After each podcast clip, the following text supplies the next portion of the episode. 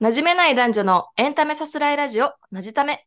この番組は港区の劣等生の男女が不平不満や好きを語る番組です。元広告代理店勤務で、現在 LA 留学中のアラサ女ナナポップと、エンタメ業界で働く美意識高めなラファ男、インザフューチャー、こう、社会に馴染めずひねくれた二人のぼやきと大好きなエンタメについてのこれこれをお楽しみください。シャープ34ですよ。ろしくお願いします。よろしくお願いします。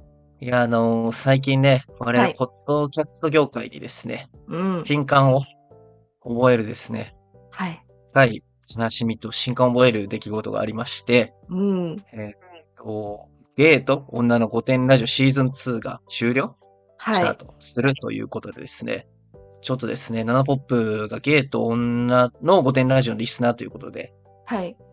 ゲイと女の御殿ラジオと私という思い出ではい。何か喋っていただければなと思うんですけども、そうですね。やっぱり、お気に入りのラジオだったり、ポッドキャストが、まあ、休止してしまうとか、まあ、それからはい終了になるっていうのは、まあ、これから4月の改編もありますけど、やっぱりすごく、あの、物悲しいことですね、自分にとっては。で、御殿ジオも結構アメリカ生活してるんですけれども、今、そんな中で、やっぱいつも聞いてて、あの、いろいろ昔の回とかも振り返って聞くと、すごい面白い回がいっぱいあって、ポッドキャストの良さや、それは。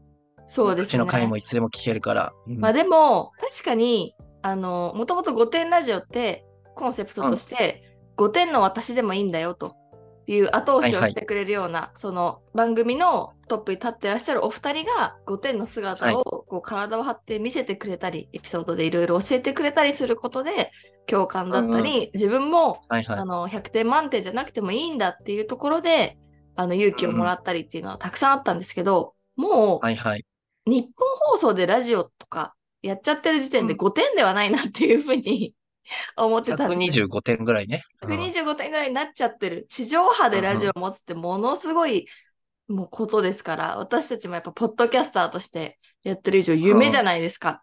それをもう夢夢も。叶えて、まああとはだから世にいる報われてない5点の人たちをもう助ける立場になられたっていうところで、125点の世界に行かれてしまったので、いけ致し方ない決断なのかなと思いつつ、まあ一だ応からそうか。ご両人たちはあの充電期間ということですぐ戻ってくるかもしれないし、まあどんぐらいかかるかわかんないっていうようなことで最終回、最シーズン2の最終回は終わっていたので、まああのはいはい戻ってきてくれる日を楽しみに待ちつつ、まあ私は本当に等身大の、あの LA の5点陰キャとして 頑張っていきたいなと思っております。いや、5点じゃないでしょ。あの、僕は。そうですかね。でもやっぱり、うん3.5点ぐらいいっちゃう。あの、友達いいから。あ低い。もっと低かった。すいません。見積もりを誤りました。はい。あの、自己肯定感高かった、ちょっと。ごめん。1分5点。そうですよね。まあ、あとな、やっぱアメリカっていやでもなんね、愉快な人が多いんで、その中だとやっぱうんうんどうしてもね、そんぐらいの点数になっちゃうかもしれないですね。5点か3.5点か。はい。まあまあ、低めというね、一桁台ということで。はい。いや、でも5点ラジオの人たちの、バジャさんと、ショウ、翔ちゃん翔ちゃん。バジャさんと翔ちゃんの気持ちも分かって、クリエイターってこう、悲しみとか怒りとかないと多分、トピックとか作れへんのかな、みたいな。うんそう僕も聞いたとき、その、なんか、バレンシアガのバッグ買うみたいな話してて、うんああ、もう、5点やったらバレンシアガのバッグ買われへんから、もう、ある程度到達されたんかなっていうのは思ってて。あ、なるほどね。でもね、一応目標として、お二人の、うん。あの、ポッドキャストで稼いでエルメスを買うっていう目標があるんですあ、よ。なんかバーキン買うとかも言ってた。あ、そうです、そうです。だからね、もしかしたらもう買えるようになっちゃったのかもしれないですね。確かにグッズとかもあるもんな。そうそうそう。うんうん。さ、ラジオギャラ俺めっちゃ安いと思うね。多分1ああ、回日本放送の。2万ぐらいと思うね。そううそうそうそう。ん、まあその分ね基、本素人っていう立場でやってるし。ファンが入ってくるから得はありますもんね。そうそうそうそう。そうだから、まあ、プロモーションとしてラジオやってるみたいな。うんフワちゃんがテレビ出る理由みたいな感じではいはい、はい。やってらっしゃったと思うけど、確かもしかしたらバーキン変えたんかもね。変えたのかもしれない。その話もね、いつか聞きたいですね。みたいですね。なんか、うん。JG が言ってたけど、ファースラッパーはファーストアルバムに全部詰まってるって言ってて、うん。それまでの人生が生きた期間が全部怒りとか悲しみとか全部クリエイクリエイティブに落とし込まれてるって言ってたから、その、まあ、ゲイと女の古典ラジオのお二人も、一回その、全部吐き出した可能性あるよね。確かに、そうですね。ちょっとやりきったみたいな気持ちになったのかもしれないですね。また、ヘイトとか、なんかはい。ヘイトもラブも貯めてまた戻ってきてほしいですね。はい。我々は待っています。待っています。古典ラジオ。なんか、他に終わって悲しいラジオとかあります？そうですね。まあ私は、あの、いつもね、構成作家の斉藤サンタさんは週90時間ラジオを聞くという異名を持たれてますけど、私は結構ラジオをね、聞いてるんですね。で、中90時間ではないけど結構聞いてある。そうですね。ちょっと、あの、はいはい90時間には及ばないんですけども、はいはいはい。まして、やっぱりね、すごい寂しかったのは、じわじわと、あ、私が、なんか最近物足りないなと、生活が。はいはい。なんでこんなになんか虚しさ、悲しさ、生活のぽっかり感があるんだろうと思ったところ、私の大好きなラジオね、ポッドキャスト、い83ライトニングカタパルトっていう、Spotify 専用ポッドキャストですね、あの。そうなんですよ。あの、はいアルコピースの酒井さんと三四郎の相田さんがやっている二人のラジオが、私すっごい大好きだったことに気づいて、聞いてるときはね。普通なに聞いてたんですよ。なんか日常はいはいはい。の一個として。あ、はいはいはい。されたから聞かなきゃみたいな感じで聞いてたんですけど、やっぱね、結構好きで、1回をあ2回以上はやっぱ聞いてたんですね。なんか面白いなとか、その自然な、もう2人ともこうプロの芸人で、うんうんラジオをめちゃくちゃやってる人なんで、やっぱり一はい。つ一つの下りの作り方であったりとか、なんかちょっとはいはいした言い方とか、あの、そういうのがすごい面白くて、で、不自然じゃないやり方が、なんかこうやろうとしたなとかもちろんなく。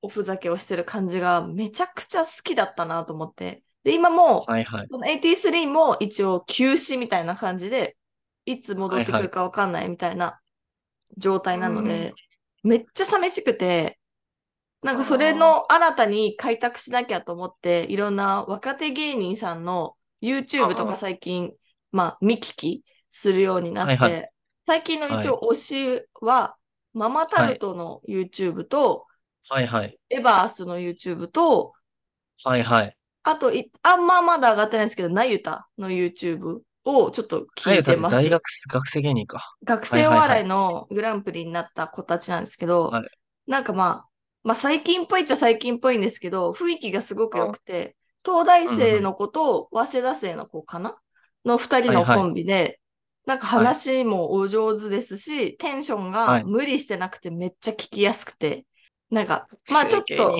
きやね。がもうね、学生芸人を追うしかないんですよね。ママタルトの大鶴ひまんさんじゃない？方も学生芸人じゃない？あ、お二人ともですね。あ、二人ともそうなんや。はい。明治エバースとは知らんけど神戸大学。はいエバ。ースはいね、逆に、あの、高校行 NSC ってないとかそっち系で、成り上がりなんはいはい。エバースですよね。。でも基本もう3分の2学生芸人やから、もう学生芸人めっちゃ詳しなるんじゃん。多分 YouTube で探してるんで、学生芸人とうん YouTube って相性が良くて、その場がないからでも、YouTube とうんかだったら自分たちでラジオっぽいことやったりできちゃうんで、はいはい。多分そこはいはでやられてる方が多いんですけど、ママタルトとか、すごい面白いですね。ああ、ママタルト面白いですよね。はいその、大鶴ひまんだけにとらわれてますが、あの、そう、日原さんもね、すごい面白くて、もともとすごいお父さんが警察官で、あの、あ真面目な家庭で育ったんですけど、いろいろな、はい。やっぱエピソードがあって、でうん。ね、なんか意外にも大鶴ひまんさんってすごいやっぱ明るい方なのかなっていう印象があったんですけど、ね、漫才とかの印象だと、こう、パワフルなことやってたんで、なんか根がすごいちょっと暗いみたいなキャラで、それもすごはい共感できるというか、あ過去にいじめられたこととかもあって、それを乗り越えられたっていうのもあるらしいんですけど、根がね、ちょっと暗いデブって新しいなって。あ。で、くる、根がうん明るく見えて根が暗いデブみたいな。そうです、そうです。まあ、だからそこ、はい彼もね、あの、強みとしていろいろやってるし、なんかめちゃなるほど。くちゃね最近のすごいおすすめの YouTube。うんはい。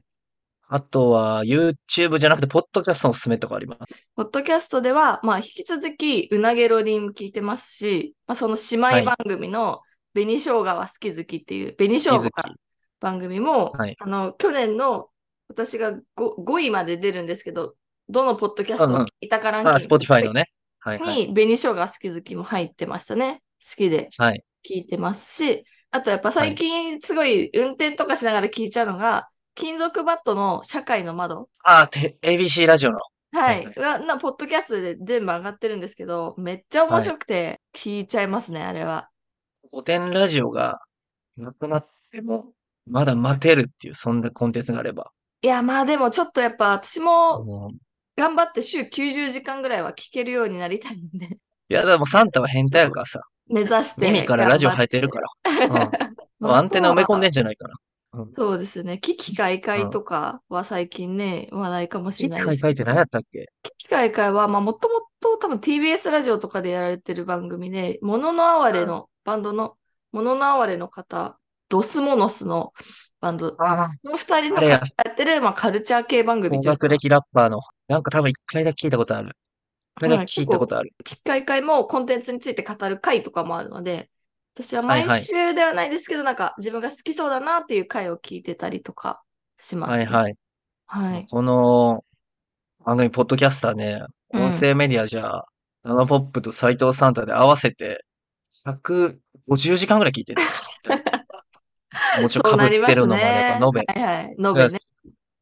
いや、でもそんな、なんか音声メディア界に最近一大トピックがあったっていうことで、噂で聞いたんですけど、はい。ああ、確かにね。オードリーのオールナイトニッポンの東京ドームね。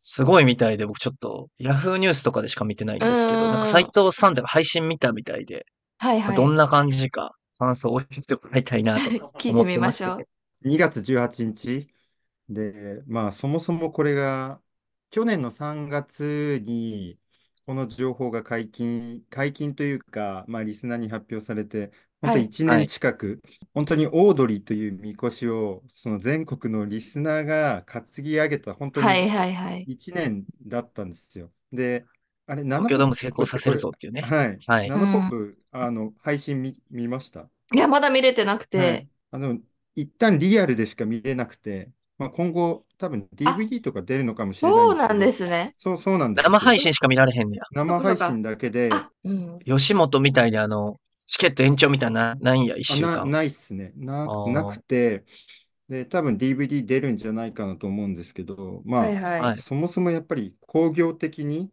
これがそうんの、まあ、ヤフーニュースとか出てますけど、大成功東。京ドームで5万人、ライブビューイングで5万人ちょっと、で、配信ではいはい5万人って、まあ、ここだけでやっぱ10億ぐらい動いてるじゃないですか。うん。で、グッズとかも考えると、まあ、結構本当にえげつないなっていう、まあ、ちょっとそ側面も、経済効果が。はい、はい経済効はいはいはい果がすごいなと思ってて、しかも倍率とかも、うん。まあ、10倍近くあるっていうことで、当たらないって聞きましたチケッ。トも、はいうん本当だったらもう、すごいやっぱり経済効果を生むって、今うんのラジオの本当に名実ともに頂点。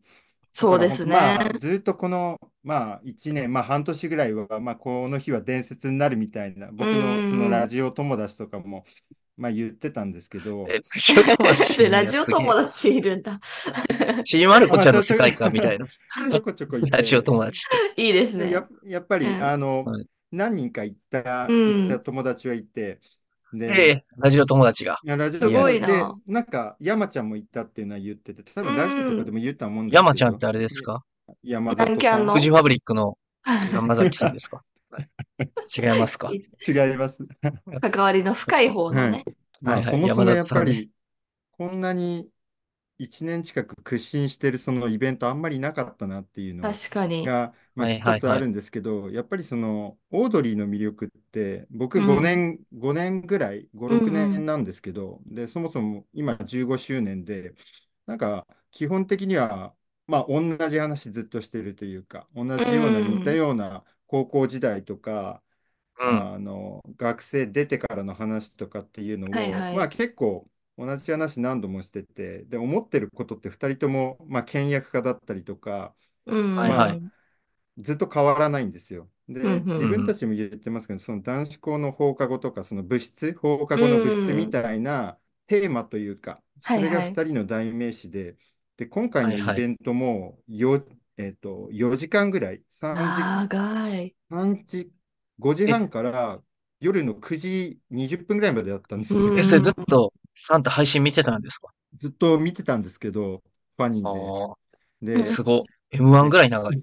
長いですね。そうですね。で、こう、構成とかも、なんか、まあ本当にシンプルなんですけど、うんうんなんか、振り返ってみると、まあよく作られてるなっていうのは非常に感じてて、あの、まあまずはその出てきてフリートークはするのは、まあはいはいどこのラジオイベントでもあると思うんですけど、ではいはい。一番最初に会場がわっとなったのが、うんうんその、はい。オールナイトニッポンって提供クレジットをパーソナリティが生読みするっていうのが、やっぱり代名詞じゃないうんうんですか。うん。はい。番組の中でそこね。あ、そうそうですね。あの、イベントでも提供クレジットを話したんです。あの、喋ったので、で、その時にやっぱり、はいはい。あ、そう、そうですね。あの、結構会場はわっとなって、で、やってるそのコンテンツというか、うんうんあのふフワちゃんとのプロレスだったうんうんりとか、うん。あの、春日さんってあのゲレンデ買ったので、設営対策で。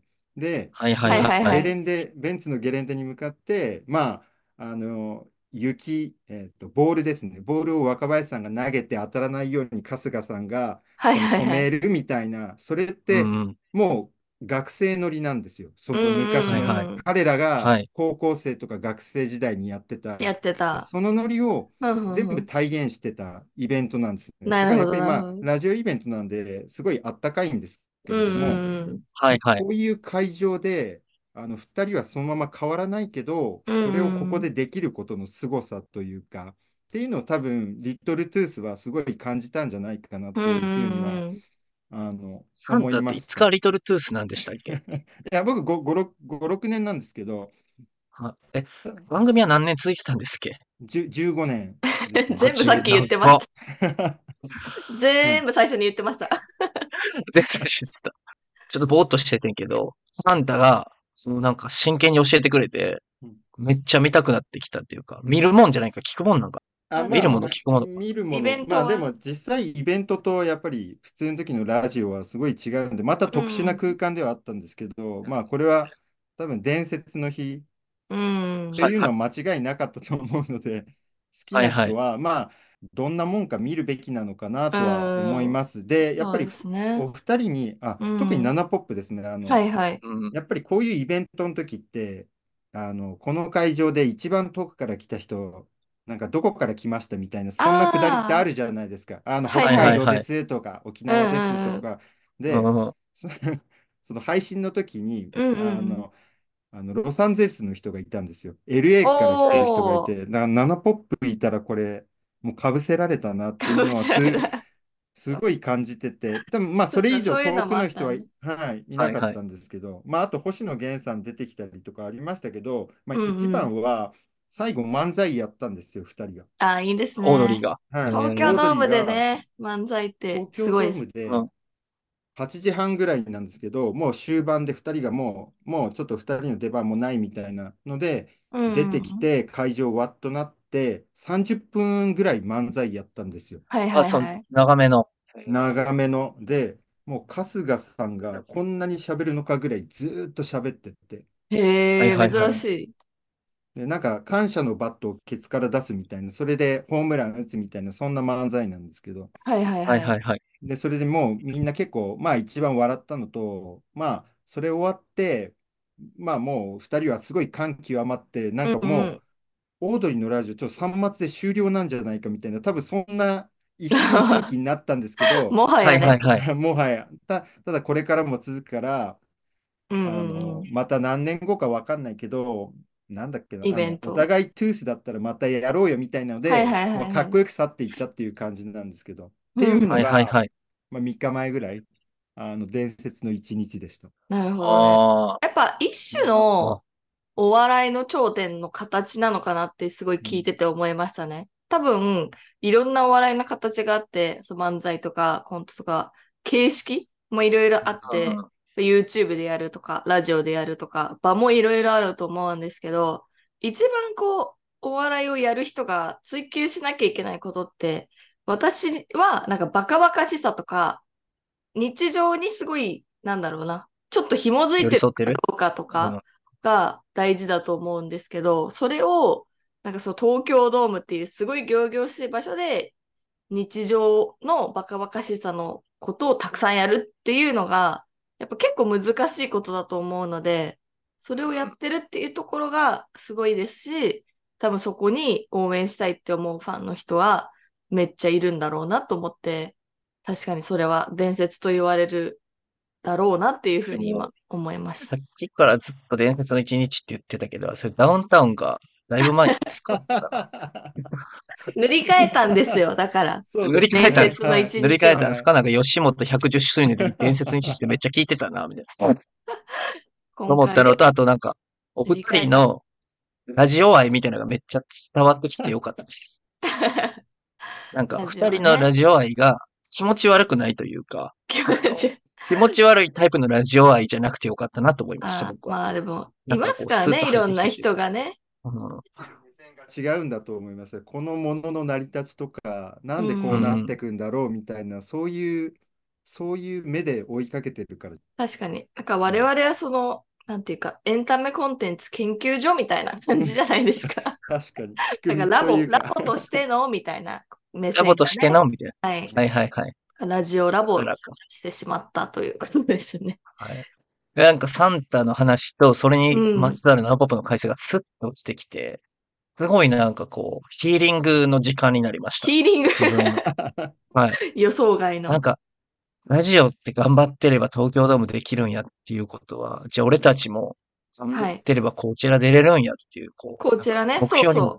我々の目標は、ポッドキャスターとしてこちらに出ることですから、そうそうそう。まあこちらそこ目指しね、頑張っていきたいですけど。でも、あれですよねそうなん。です。うん In the Future、コータさんも東京ドーム行かれてましたよね。そう、オードリーの次の日に東京ドーム行ってて、ホップっていう、まあ、あの、今、一番勢いがある。えーうんうん川崎から出てきた、まあ、悪めの、まあまあ、ギャングからヒップホップクルーになった BAD HOP っていうラッパーの集団のですね、解散ライブ。これは解散ライブなんですけども、はいまあ、オードリーの逆で、まあ、頂点の時に解散するっていうことで、うんまあ10年かけた集大成を見せて解散したライブっていうのに、まあ、あの、チー牛弱者男性として潜入してきましてですね、はい。やっぱその、強者男性、陽気っていうのを見とかないと、あの、ダメですから。若い人が多いんですか、ファンは。ファンはもう、マジで若かった。あ、そうなんですね。マジで若くて、はいただそのなんか、やっぱ悪そう、見た目は悪そうやし、めっちゃギャルやねんけど、治安は良かったっていうああ、そんな悪いことは起きず。悪いこと起きず、みんなおとなしく見てたっていうのと、あのーまあ、はい。20曲ぐらいやってんけど、結構やすごいのが、やっぱ、ラップってめっちゃ歌詞詰まってんのに、最初から最後まで全部歌えんねんな。思いが強いっていうか。で、グッドホップ見てて思ったのが、川崎南部っていうちょっと治安の悪い地域。まあ自分たちは川崎サウスサイドから出てきたって言ってるんですけども、その仲間で初めて、うんえーっと、それがもういろんな苦労もあったんですけども、1人で東京ドームに出てたっていうのが、ほんまにすごいなと思って、あの、うんうんチー牛目線から見ると、仲間がいるっていいなと思いましたね。ああ、なるほどね。その、はいなんか、例えばラップの内容にも仲間思はいいな目線とかも入ってたりするんですか？どういう？でも基本って、そのフレックス、フレックスラップでフレックスっていう、この自分たちはすごいよっていうことを言うっていうのがあるんですけど、今の日本を象徴してるみたいなエピソードなんですけど、ラッパーって昔は金持ってる女抱いてるっていうのがすごいことだったんですけど、最近は友達がいるとか仲間がいるっていうのがフレックスすることになっててああ、それがもうかっこいいことっていうか、仲間とか友達いる俺たちすごいやろっていう感じになってて、うんうんそれもそれを見せつけられてですね、やっぱナナポップと僕っていうのはやっぱ仲間に裏切られた経験があるじゃないですか。はいはい。裏切られた経験僕たちからすると。まあ誰すごいこ人は誰しもね、そういう経験、近しい経験あると思います。う、仲間と一緒にここまで来れたら嬉しいな、嬉しいっていうか、ほんま羨ましいなと思ったから、やっぱこの3人でね、こちら行きたい。それはもうオードリーさんも超えていきたいし、バッドホップも超えていかないとあかんなと思いながら見てたっていうのと、はい。やっぱあの、親父狩りに合わなくてよかったなってのありましたね。は いなんかいい、いい靴とか履いてっちゃったんですか？いやあの、普通に親父ですから、あの、親父狩られないっていう。いい靴はね履いていきました。プレーネの靴は履いていったんですけど、やっぱり一丁羅で。一丁羅でね。自分でおしゃれしていったんですけど。面白いですね。やっぱラップとかって、まあ、うんイメージですけど、悪で、その、うんうんまあ、コンプラなんか気にしない世界かと思いきや、コンプラは全く気にしてなかったんですね、それは。まあ、でも。まあ、意外とその金と女とかじゃなく、その仲間っていう目線になることで、結構ティーンの人たちとかも憧れやすいじゃないですか。金、女、薬って言われたら、ちょっともう憧れの対象として思うのも分かられるけれども、そこでこう仲間の大切さとか解かれたら、なんかいいな、みたいな感じで、すごい入りやすいと思ったんで、そこももうなんか、あの、不適切にも程があるじゃないですけど、その辺のコンプラも実は考えてらっしゃるのかなって今話聞いて思いましたね。コンプラはやっぱ全然考えてなくて、考えてない。まあ、ウィード数とか、ウィード数とか、そっか。まあ、これ有名な一節ですが、川崎区で有名になりたきゃ、うんラッパーになるか人殺しになるかだってパンチあるんで、はい。あれはもう最後でみんなで叫んで終わるっていうのがあったんですけど、はいはい、本当はい。コンプラとか全然考えてなくて考えてない。フリー、とかはまだ考えないあ、ですけど。何が一番大切かって仲間っていううのに、ん。まあ、大体あの、 BAD HOP って10代から始めて今28、9なんですけど、そこに気づけてる素晴らしさっていうのがですね、うん。あの、やっぱり何歳になっても人は金を追いがちなんですけど、そんな欲に目をくらむんじゃなくて仲間を大切にするっていう素晴らしさを教わって、うん。まあ何歳になってもこう教わることあるなと思いながら、あのーほんまに、オードリー、えーバッドホップ、今日はね、ジュジュがやってるみたいなんですけど、すごい、伝説の、ん伝説の三が日。伝説のはい三が日だなと思いました。はい。そっかそっか。なんかでもはい面白いですね。仲間、うん。な、まあ、オードリーの話もそうですけど、仲間が、仲間仲間してるのをみんな見たいんだなっていうふうに。そうそう。で、仲間が頑張ってるの見てる仲間が仲間としてやってるのが見たいんだなっていうのはすごいそうそう感じますね。まあでも本当にそれはで仲間もあの、大切ですからね、仲間は。大切大切。だってこれもう3人も仲間じゃないとやってられへんもんな。この、そうです。早だ起きと深夜からこれもなんかあとうん1000回ぐらいまでやる予定なんで、1000いや回記念をこちらでやるぐらいの。1000回記念こちらでやりたいね。1000回記念こちらでやります。斎藤サンタがはね、斎藤サンタも絶対こちら連れて行こ1000回だったらそうですね。う。1000まうんでいっでもあの、たらね、うん。うん。最後に仲間でみんなに、その、みんなに有意義な豆知識を与えたいんですけども、豆知識。